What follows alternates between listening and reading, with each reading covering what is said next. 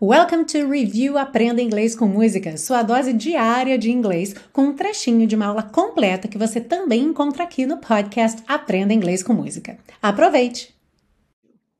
O cinza representa letras não pronunciadas. E agora vocês já viram que muitas vezes a letra é no fim de uma palavra, ou às vezes até no meio, não é pronunciada. Isso é bastante comum e é uma coisa que é decisiva na tua pronúncia do inglês. Então, presta bastante atenção para não falar esses es.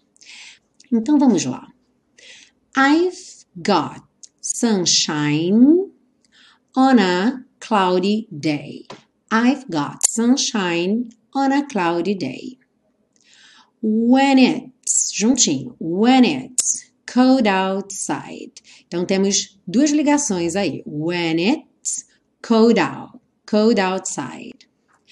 I've got the month. I've got the month of May. Lembrando sempre que o of tem o F vai ter um som de V. Of May.